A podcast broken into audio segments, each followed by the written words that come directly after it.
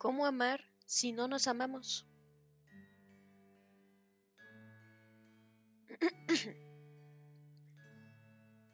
Lo que Sartre lo que planteó como una nueva ética amorosa era todavía una ética amorosa masculina, porque el sí mismo es todavía una cualidad de género de los hombres. Siguiendo a Sartre, pero haciéndole una crítica feminista, Simone de Beauvoir planteó que mientras las mujeres no vivamos desde el yo misma, no podemos ni ser libres ni aspirar al amor en libertad. La crítica de Simone de Beauvoir a Sartre es de todas las feministas. No se puede plantear la universalidad de una experiencia cuando la condición sexual y de género es desigual. En esta visión existencialista del amor, que lo define como la realización de la libertad de cada quien, lo primero que tenemos que hacer las mujeres es perfilar los contenidos de nuestras libertades. Porque si no, ni siquiera sabremos qué es lo que está en juego en la relación amorosa. Si no nombramos nuestras libertades, ni siquiera nos daremos cuenta de si las tenemos, de si las perdemos o de qué se trata en la relación. Simón de Beauvoir fue más lejos que Sartre. Planteó que tampoco los hombres son libres porque las relaciones amorosas tradicionales están basadas únicamente en su libertad, mientras conculcan en el amor la libertad de las mujeres. Esta inequidad le hace concluir que nunca ha existido el amor libre, porque el amor libre implica seres en libertad, mutuamente libres, no ontológicamente libres. No que digan soy libre, sino que realizan sus libertades en la relación. Dice Simón de Beauvoir, como las mujeres, eh, ella se hace esta pregunta, ¿cómo es que las mujeres podemos ser benevolentes si no somos benevolentes con nosotras mismas? Esta es una pregunta que tenemos que hacernos todos los días y todas las noches y todos los instantes de nuestras vidas. ¿Cómo las mujeres podemos ser benevolentes si no somos benevolentes con nosotras mismas? ¿Cómo ser generosas con las demás si no somos primordialmente generosas con nosotras mismas? ¿Cómo poder dar si no nos damos a nosotras mismas? ¿Cómo poder ser si no nos afirmamos en una existencia individual? Considero esta serie de preguntas emblemáticas dentro de la reflexión feminista del siglo XX. Mi maestra, Franca Basaglia definió a las mujeres como seres para nosotros. La sociedad y la cultura hacen que las mujeres, eh, seres que aman a los otros, lo perverso es que esa imposición está la negativa del amor propio. A las mujeres les ha sido prohibido el amor propio. Es la mayor perversión de la cultura patriarcal.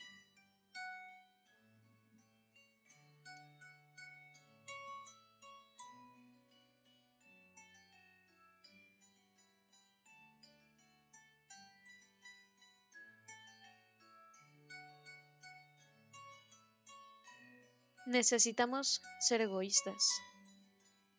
Para Simón de Beauvoir era clarísimo que para que la libertad se realice en el amor, las mujeres tenemos que ser libres, y esto significa que tenemos que ser egoístas. En la cultura tradicional el egoísmo en las mujeres es reprobable. Y si alguien nos dice que somos egoístas, muchas de nosotras nos sentiremos molestas y ofendidas porque hemos aprendido una moralidad patriarcal que nos prohíbe el egoísmo. Pero el egoísmo que se nos prohíbe significa simplemente algo necesario, que el yo, el ego, esté en el centro de la propia vida. Ese egoísmo es el supuesto de Simón de Beauvoir para el amor. ¿Cómo amar si no nos amamos primero a nosotras mismas? Esa es la cuestión fundamental. Para Simón de Beauvoir, ser egoísta es el principio de la posibilidad del amor como realización, como creatividad, como generosidad y como libertad. Si no desarrollamos ese yo misma, no podremos amar de forma moderna y saciar nuestros anhelos de libertad. Simón de Beauvoir creó una categoría al decir que las mujeres son seres para los hombres. Dice ella, la perfección amorosa del patriarcado consiste en haber creado en las mujeres la creencia de que la realización personal está en alargarse o alegarse a un hombre plenipotenciario en la vida. Esta creencia coloca a las mujeres, cuando aman, en una experiencia de no libertad. ¿Por qué? Porque es el otro quien queda colocado en el centro de nuestra vida como ser fundamental que nos desplaza en la experiencia subjetiva de nuestra individualidad. Para Simón de Beauvoir, la individualidad es fundamental para el amor, porque si no somos individuas, quedaremos colocadas como seres subordinados a otros seres.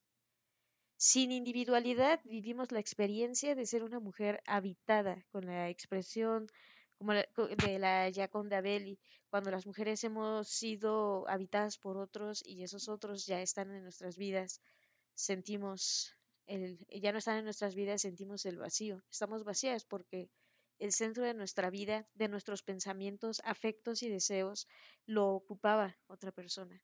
Esa experiencia, esa vivencia, conducen a la falta de libertad. Nadie puede ser libre si está subordinado a un ser más importante que ella misma.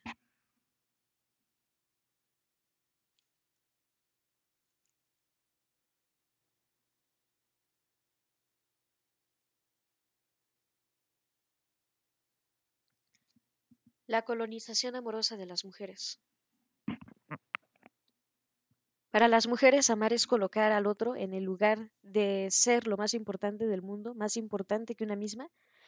Decimos, sin ti me muero. Y eso significa que la existencia de mi vida está en ti, no en mí. Que mi vitalidad depende de tu existencia, no de la mía. Que mis pensamientos están habitados por ti. Que mi amor está monopolizado por ti. Es lo que algunas autoras han llamado la colonización de las mujeres a través del amor.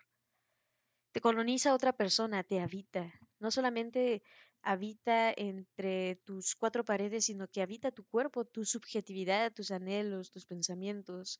En la colonización amorosa una persona e-, ejerce poderes de dominación sobre la otra. Dice Simón de Beauvoir, entre el yo y el otro, como anhelo de vivir, solo puede existir como medida la libertad Mientras las mujeres no hagamos de la libertad un valor amoroso, estaremos sujetas a otros o sujetaremos a, otros o a otras.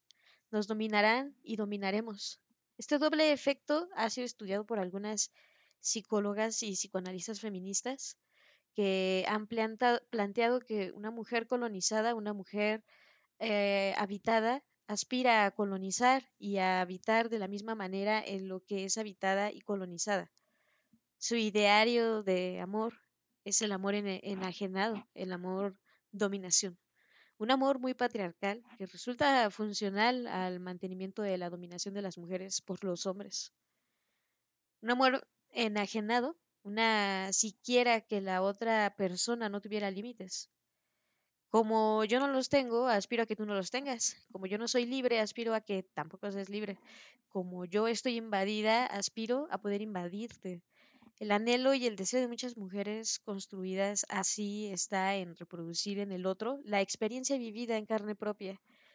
La fantasía amorosa es tener enfrente un esclavo, la misma esclava que yo soy para ti, como lo expresa la gran feminista y escritora norteamericana Alice Walker. Resulta dura, pero es así. La fantasía amorosa de muchas mujeres es relacionarse con un esclavo, con una esclava, que tengan una esclavitud de la dimensión de su propia esclavitud. Anhelas que la otra persona te, te dé y haga por ti por lo menos lo mismo que tú supones que das y haces por ella. En busca del amor de madre.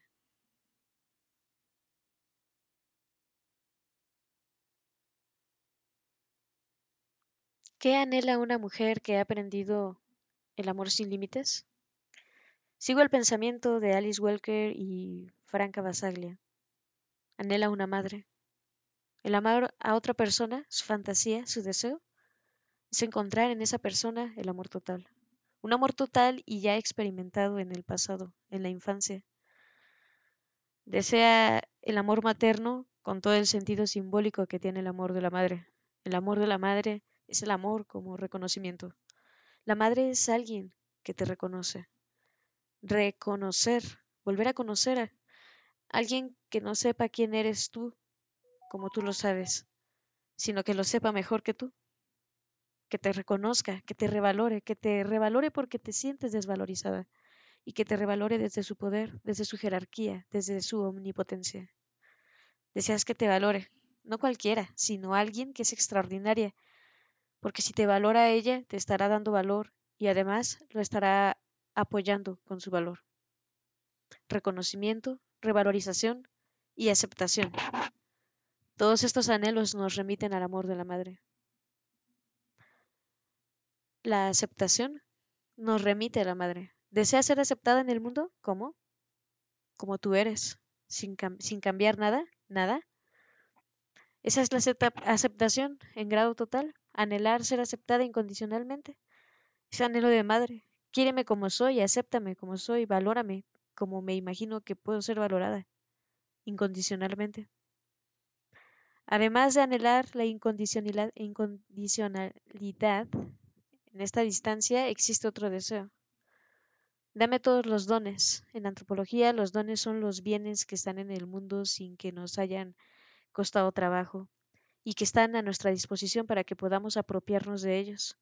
En la teoría de género los dones tienen género. Si sobrevaloramos genéricamente a alguien, los dones que tiene que darnos son sus dones genéricos, sus dones sexuados y genéricos. Dame tu ser y dame tu ser en el mundo. Dame porque yo me doy. Yo no solamente te doy, sino que me doy a mí misma y espero que tú me des de la misma forma en que yo te me doy a ti. A toda esta configuración amorosa la llamamos buscar madre en el otro. Al relacionarnos amorosamente, muchas mujeres buscamos en las demás una madre. Cuando esto sucede, cada fracaso, cada vacío, cada carencia, es sufrida doblemente porque la vivimos en relación a la persona concreta y en relación al deseo de encontrar en ella a una madre. La frustración es doble, no solo no me das, sino que no me das como madre. Como somos seres de la cultura, la relación con las otras personas siempre está medida por imaginaciones simbólicas. Por eso, si amamos así a la persona que amamos, no solo le pedimos lo que le pedimos conscientemente, sino que inconscientemente le estamos pidiendo más, que nos ame como suponemos debe ser un amor incondicional, un amor materno que se supone amor total. Con este alielo la frustración es diaria y por cada detalle no es solo que tardo en abrirte la puerta cuando llegaste a la casa, sino que te valoro total e incondicionalmente en el momento de abrirte la puerta.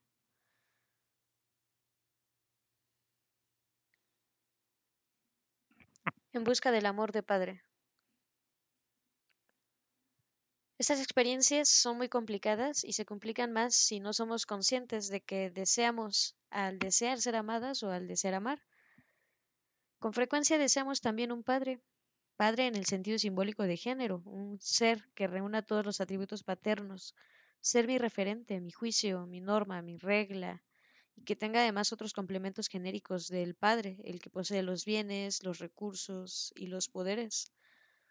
Dame significa dame tus bienes, tus recursos, tus poderes, cobíjame eh, bajo tu manto poderoso, defiéndeme con tu escudo, dime qué hago, decide por mí, porque yo no soy mi referente, yo no tengo juicio, yo no me normo, yo carezco, yo no tengo algo que tú sí tienes. Cuando tengo estas expectativas, lo que deseo es un padre. La carencia es central en el sentido del amor y que la cultura patriarcal ha legado a las mujeres. La carencia es una característica de género y abunda las mujeres que ya adultas experimentan en su subjetividad carencias que resultan infantiles. Son carentes como las niñas, no son adultas. Y es por eso que muchas mujeres logran madurar solo hasta que terminan una relación, entre otras cosas, porque ya no tienen a nadie cerca que les aliente su inmadurez.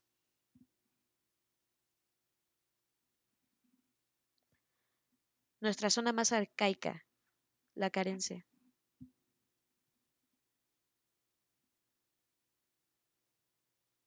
La carencia es inmadurez y también es pobreza.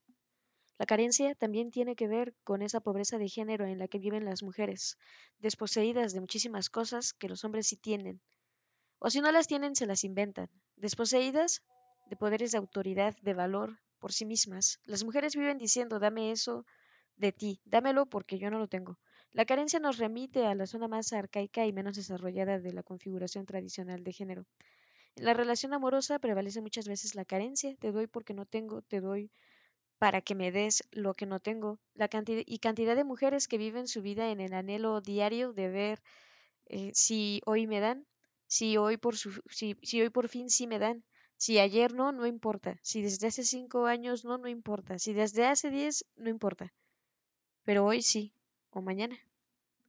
Otra de las características de quien es una mujer habitada o ha sido colonizada en el amor es estar convencida de que no solo no tiene, sino que no merece tener. Muchas mujeres viven la carencia como culpa.